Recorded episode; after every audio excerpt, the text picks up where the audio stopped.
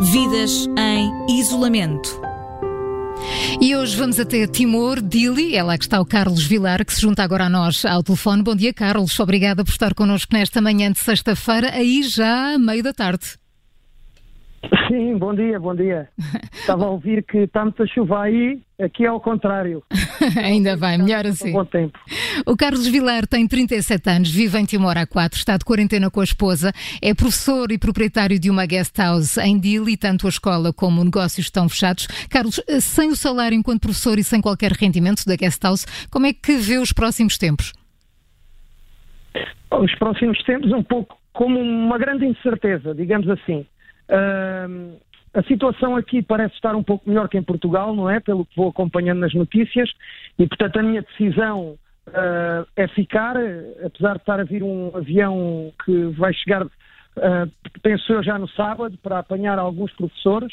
Alguns deles decidiram ficar, mas para já é ficar e aguardar, porque a situação aqui está muito calma, para já. Para já. Portanto, o, Car o Carlos. De, do, o diga, Carlos diga. vai ficar, eh, peço desculpa, o Carlos vai ficar, não vai, não vai embarcar neste voo uh, de amanhã? Sim, inicialmente fiquei um pouco assustado quando fecharam as fronteiras e com a, o anúncio do, do, primeiro caso de Covid aqui, depois posteriormente com uh, a declaração de estado de emergência, fiquei um pouco preocupado. O que é que poderia acontecer no futuro? Como é que poderia sair daqui? Até porque a minha mulher é da Indonésia e os vistos para o espaço Schengen estão uh, para já suspensos, mas ela poderia ir comigo, dado que é a minha mulher, uh, uh, neste momento no avião.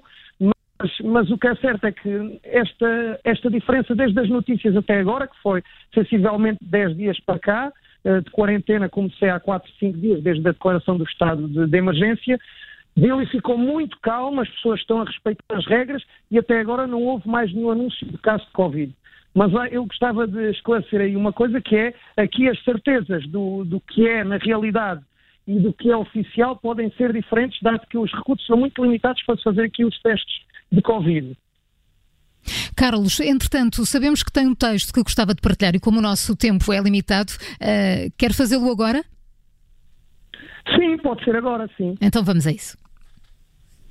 Claro. Sei que há aflição, que às vezes predomina no sentimento dos emigrantes portugueses, sobre saber notícias de quem mais gostamos foi agudizada nos tempos que todos, que todos nós vivemos. Perguntarmos uns pelos outros porque queremos saber se os nossos estão bem, agora passou a ser um sentimento constante. Isso sim é normal. Se já o era nas nossas vidas de emigrantes, agora é um sentimento incontrolável que aumentou exponencialmente. Isso sim é normal. O que não é normal é muito de nós, imigrantes ou não, estarmos mais preocupados com quem tem a culpa do vírus do que com quem está perto de encontrar a solução para a cura do mesmo. Infelizmente, deparo-me com inteligentes que sabem que o vírus foi produzido em laboratório, com os que dizem que os resultados são na China são mentira, ou os que acham que a China é um exemplo a seguir, os que dizem que a culpa é dos chineses ou os que dizem que a culpa é dos americanos. Desculpem, mas os que o fazem estão no caminho errado a solução não passa por aí. Sei que é um momento de ansiedade e que muitos estamos com mais tempo do que nunca para largar os nervos nas redes sociais e afins. Mais uma vez, a solução não passa por aí. Quero acreditar que vivemos numa sociedade solidária, que o ódio não faz parte nem poderá fazer parte dela.